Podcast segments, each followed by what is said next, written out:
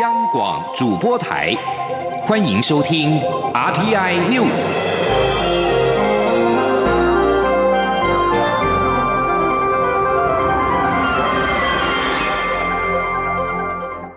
听众朋友您好，欢迎收听这节央广主播台提供给您的 RT News，我是张顺祥。农委会防检局为了防堵非洲猪瘟入侵台湾，十二号首度运用灾防手机讯息发送国家级的警报简讯，提醒民众违规携带肉品入境，最高可以罚新台币一百万元。从今天开始，民众只要携带疫区的禽畜肉品入境，累犯达三次，就会被开罚最高百万的罚。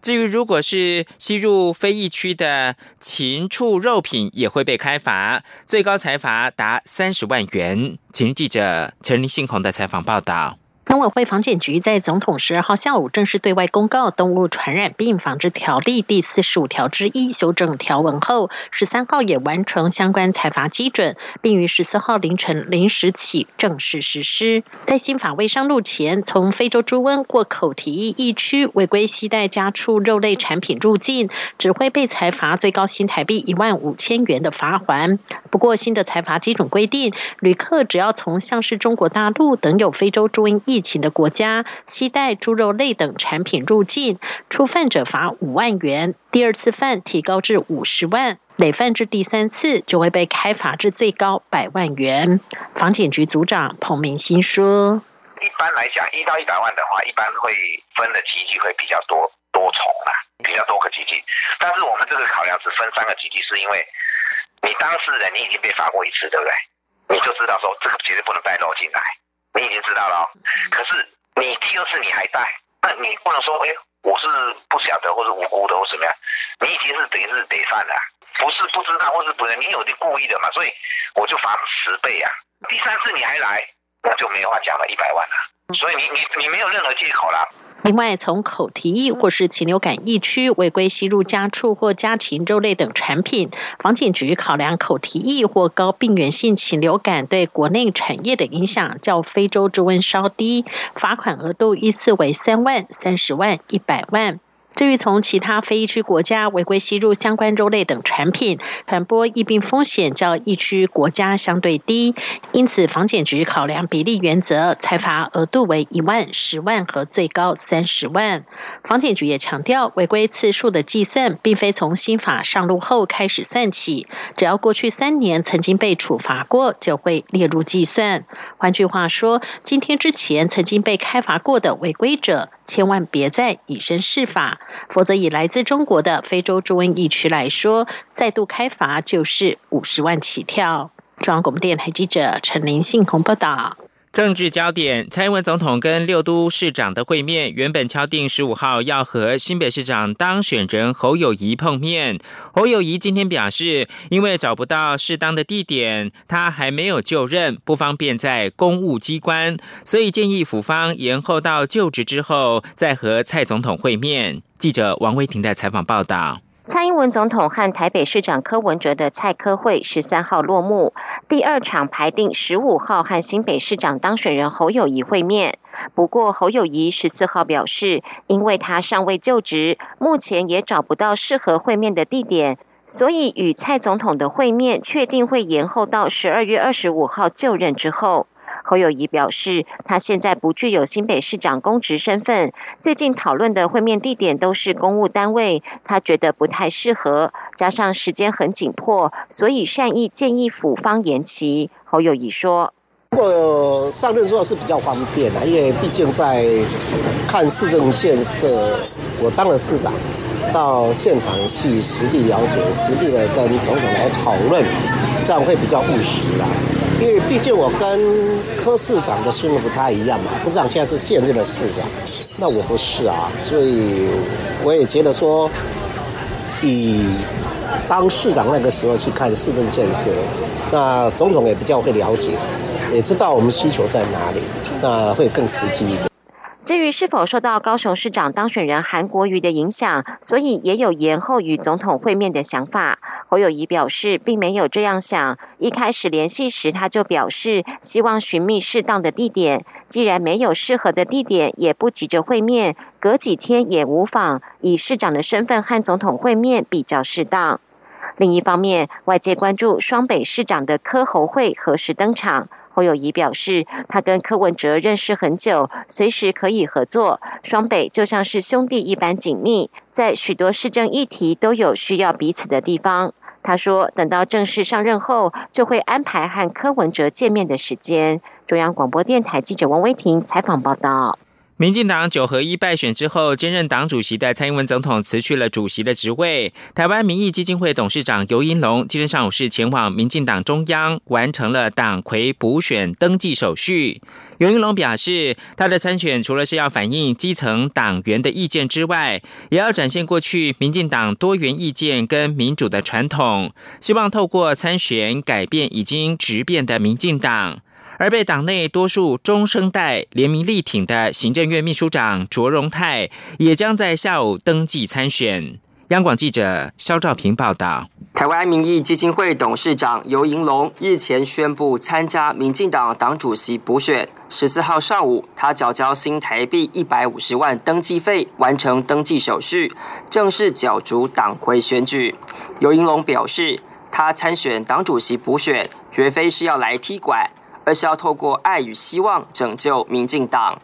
尤英龙也说，他会让这场补选不会成为一言堂，不会是派系选举，而且还可以带给执政党新的思考，协助跳出盲点。他说：“我的参选可以为我们的执政团队带来另外一种新的声音、新的看法、新的思考。”而不会让大家都陷入一种群体思考里面，而有太多盲点。尤英龙多次强调，民进党没有不团结，因此呼吁团结来拯救民进党，其实是开错药方。他认为，重回党内多元声音的民主传统，才能回应那些离开民进党的支持者。而谈起这段时，尤英龙还一度哽咽。他说：“如果呼吁大团结。”却不让党内的多元的声音出来，那并不是民进党的民主传统，那是一种另类的外来的一种权力的模式。我觉得这今天我们要面对的是这个问题。我希望我的参选可以让民进党人引以为傲的民主传统。重新再展现出来。对于行政院秘书长卓荣泰也会参选，尤英龙虽然表示高兴，但一方面也质疑这过程的共推方式，处处显得怪怪的。他强调，败选固然难过，但民进党没有回应民意更令人难过。因此，他的参选就是要改变民进党已经直变的文化。民进党党主席补选，除了先前的前高雄县副县长郭泰林登记后，持续尤英龙也完成手续。而被党内中生代力挺参选的行政院秘书长卓荣泰，也将在下午前往党中央领表登记，其中包含桃园市长郑文灿、台中市长林佳龙、屏东县长潘孟安、新竹市长林志坚、台南市长当选人黄伟哲、嘉义县长当选人翁章良，以及先前呼声颇高的前立委陈其迈都会陪同出席。中央广播电台记者肖兆平采访报道。民进党中生代共推卓荣泰参选党主席，今天下午将前往党中央登记。民进党立委王定宇十四号表示，卓荣泰的资历跟能力都没有问题，能够承担的人选都应该给予支持。立委林俊宪也认为，卓荣泰是民进党中生代共推的人选，表示现阶段卓荣泰是大家可以接受的人。中国国民党主席吴敦义今天上午到海基会吊唁江炳坤。他说：“江炳坤曾经代表中华民国与大陆海协会多次的折冲，对国家两岸都有重大贡献，大家会永远怀念。”江炳坤追思会堂设在海基会大直大楼，今天开始开放各界吊唁一周。除了国民党高层、政商界代表之外，大陆委员会主任委员陈明通、海基会的董事长张晓月上午也到场吊唁。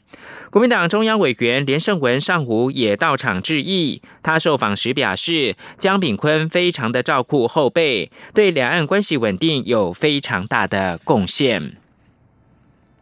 国际新闻。紧盯谈判进度的白宫贸易顾问纳瓦洛十三号表示，川普总统的贸易谈判代表将与中国进行强硬的谈判。全世界都密切关注美国和中国的谈判进展，期待九十天的关税休战期能够使双方达成协议，结束扰乱全球经济的贸易争端。立场鹰派反中先锋纳瓦洛表示，关键是信任，但可验证。他只会专注三月一号和中国的闭门谈判期限一到，中国得拿出可验证的实际成果。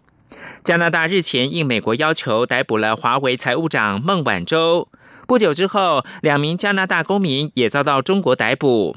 纳瓦洛说：“这是中国以牙还牙的报复行动，这是中国的老戏码。只要外界对中国有任何作为提出合理合法的关切，中国就会以这类行动做出回应。实在很难以西方的惯例方式和中国交涉。”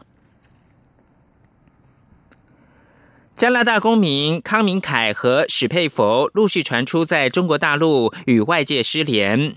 中国外交部发言人陆康在例行记者会回应询问时表示，从性质上来说，康明凯和史佩佛都涉嫌从事了危害中国国家安全的活动。北京市国家安全局和辽宁省丹东市国家安全局在十二月十号分别对两人采取了强硬的措施，案件目前正分别侦办当中。专家说。被逮捕的加拿大人可能成为中美加三国纷争当中的人质或者是棋子。加拿大前驻北京大使赵普指出，在二零一四年一起类似的案件当中，当时加拿大当局逮捕涉及到美国境内骇客案的一名中国人之后，加拿大基督教救援工作人员凯文跟茱莉亚不久之后也被逮捕。美国的法律学者孔杰荣直接批评中国以抓人报复加拿大是滥用刑事司法。美国参议院十三号对川普总统跟沙地阿拉伯释出了新的警讯，通过两项关于沙国的决议案。除了不再军事援助沙国领导的也门作战行动之外，也谴责沙国的王储萨尔曼亲王必须为异议记者哈绍吉之死负责。这项决议案象征意义大于实质，众议院在明年的一月之前不会讨论，而最终都会遭到川普的否决。川普一再重申他对沙国政府的支持，共和跟民主两党的参议员都对决议投下了赞成票，向白宫跟沙国明确的释出不满的讯息。参议院先是以五十六票支持、四十一票反对的表决结果，通过了停止对也门战争提供军事支援的决议案。美国国务卿蓬佩奥十三号赞扬联合国居中协调的也门停战会谈，并且表示和平指日可待。也门和平会谈最后一天，交战的双方同意在和台达停火。数小时之后，蓬佩奥在声明当中提及，接下来要进行的工作不容易，但我们已经看到许多被认为不太可能的事开始成型。蓬佩奥说：“美国赞扬在瑞典进行的也门磋商的与会者，在重要倡议上面达成了进展。他说，这些磋商的结果可能是也门展开新局的开始。如果获得实施，针对和台达港的停火协议，将渴望让援助进入到也门这个有一千四百万人民正面临饥荒边缘的国家。”荷台达港是人道援助物资跟粮食进入也门的重要口岸，但为期一周的和平谈判仍是留下一些还没有解决的关键问题。新一轮的会谈预定在明年的一月底举行。分析家预测，美国将会继续对支持也门政府的沙地阿拉伯施压，以结束也门多年来的冲突。以上新闻由张顺祥编辑播报，谢谢收听。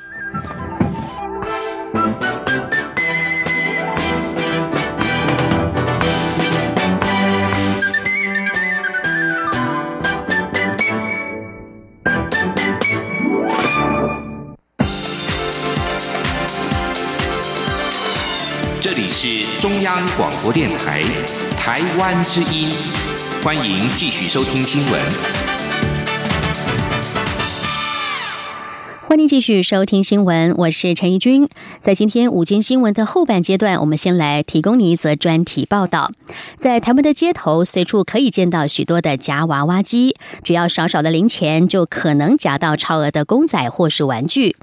而中央银行在明年度的业务计划以及营业预算当中，编列了新台币十亿元，将用于预算数二点二亿枚的十元硬币铸造。不过，却因为央行总裁杨金龙日前在立法院被询的时候提到，铸币也考量到台湾目前国内夹娃娃机等投币式机具的需求因素，意外的引起了各界的讨论。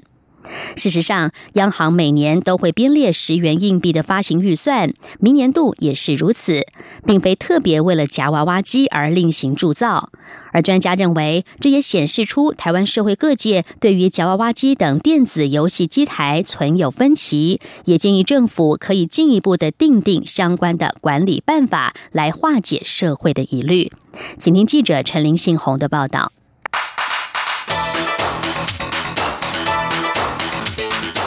专题报道。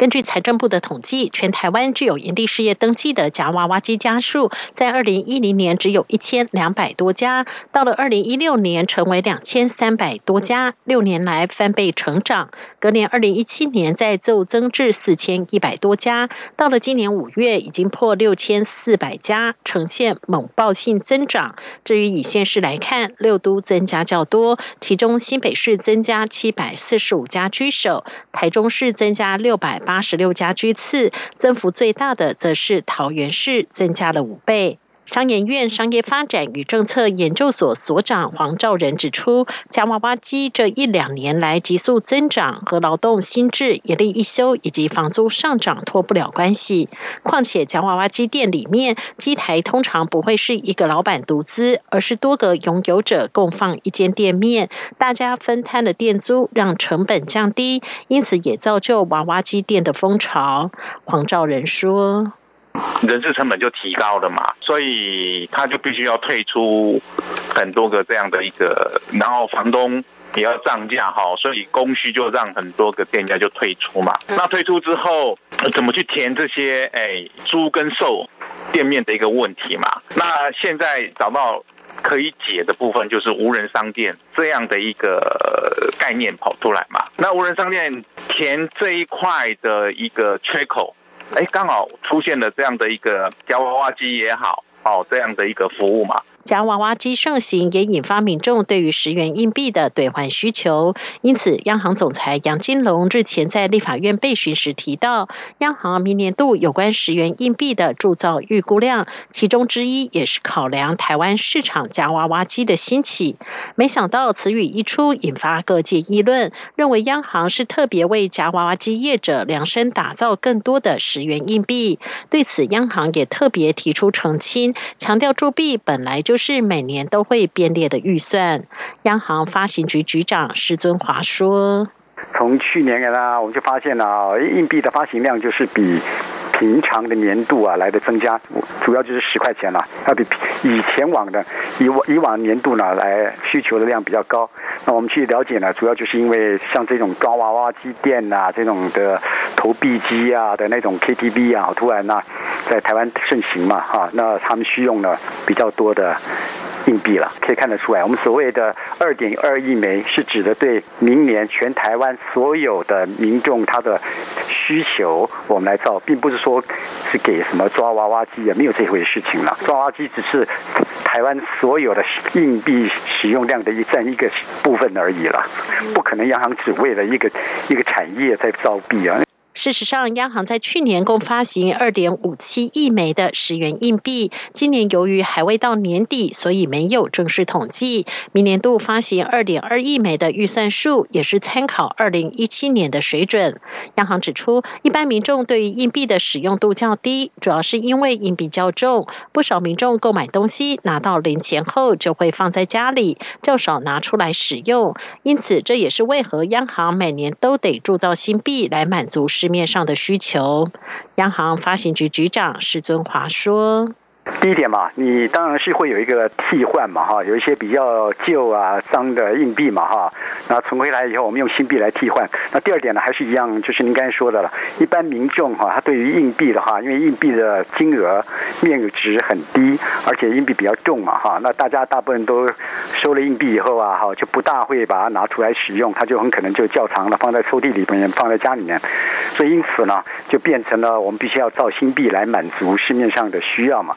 央行铸造十元硬币本来就是每年的例行公事，但和娃娃机沾上边却遭各界议论。主要就是因为原本被视为选物贩卖机的娃娃机，容易被改造而沦为具赌博性质的电子游戏。再加上娃娃机如果设立在学校附近，也被家长认为恐影响学童。因此，当央行提及因为国内娃娃机盛行，使得十元硬币需求较以往年度增加，铸币供应市面使。用时就意外成为大家关切的焦点。商研院商业发展与政策研究所所长黄兆仁也建议，政府可进一步针对娃娃机订定相关管理办法，化解社会疑虑。像是新北市政府就开了第一枪，提出新北市自助选物贩卖事业管理自治条例，针对娃娃机业者规范，像是营业场所不得在学校方圆一百公尺内，另外机台必须由经济部评鉴为非属电子游戏机，机台内不得陈列商品及现金买回，机台必须标明取物金额和负责人姓名与联络资讯等，预计明年就会上路实施。中央广播电台记者陈林信宏报道。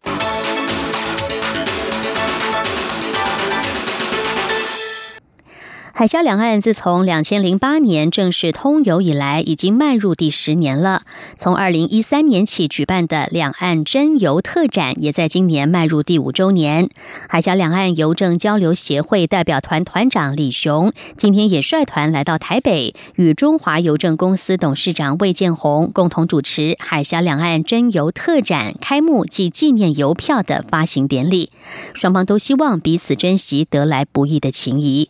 记者吴丽君的报道。第五届两岸真邮特展将从十四号起一连五天在台北邮政博物馆举行。中国邮政集团公司副总经理李雄也特别以海峡两岸邮政交流协会代表团团长的身份，率团出席海峡两岸真邮特展开幕暨海峡两岸真邮特展纪念邮资票发行典礼。李雄表示，这次的真邮特展是以纪念大龙邮票发行一百四十年为主题。题，陆方特地带来了薄纸大龙票、厚纸大龙票、宽边大龙票、大龙邮票戳记、小龙邮票、盘龙邮票、龙马邮票等反映龙文化的真邮藏品。李雄强调，方寸之间天地无限。这次为台湾带来的龙文化飨宴，正凸显了两岸都是龙的传人及一脉相承的文化历史渊源。他说：“真邮特展作为一个具有鲜明特色的文化交流平台，既承载着两岸邮政文化交流的使命，更重要也反映了两岸民众深化合作的共同心声。这次特展以纪念大龙邮票发行一百四十年为主题，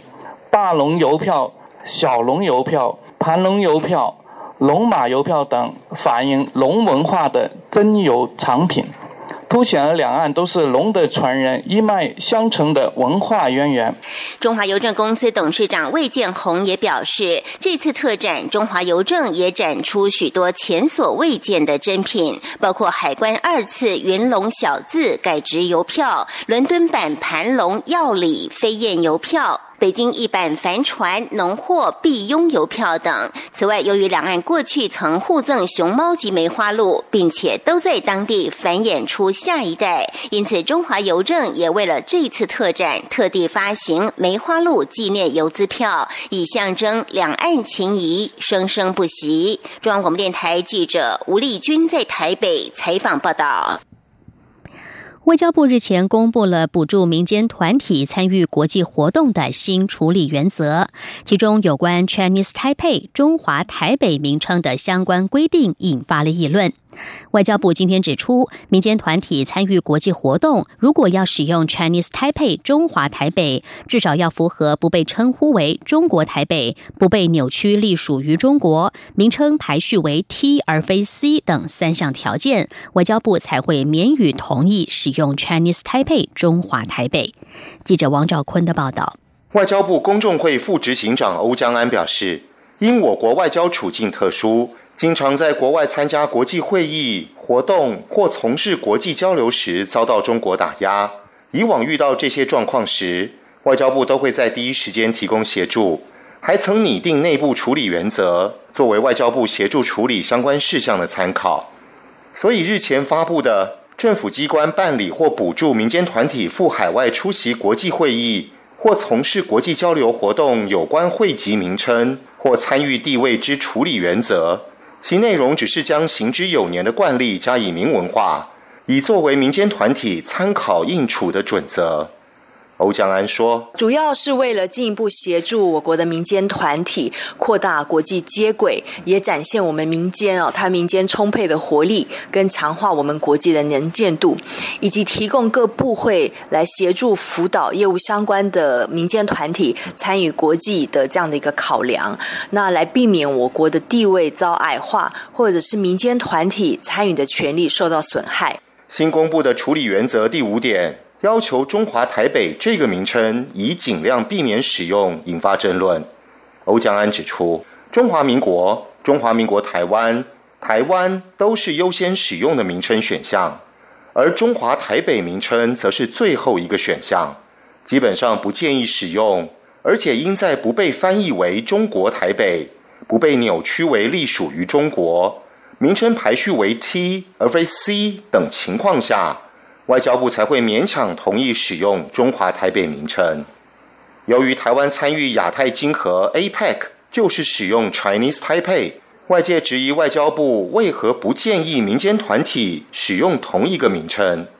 欧江安回应指出，台湾在 APEC 被视为一个独立的经济体，享有被保障的完整平等权利，与其他经济体平等平坐，外界必须注意这个差别。中央广播电台记者王兆坤台北采访报道。继续关心国际消息，白宫幕僚长凯利将在年底卸任。根据路透社报道，两位熟悉情况的消息人士十三号透露，美国总统川普已经听取一些顾问建议，他考虑自己的女婿也是白宫顾问库许纳担任白宫幕僚长一职。川普十三号表示，接替现任幕僚长凯利的人选目前多达五人。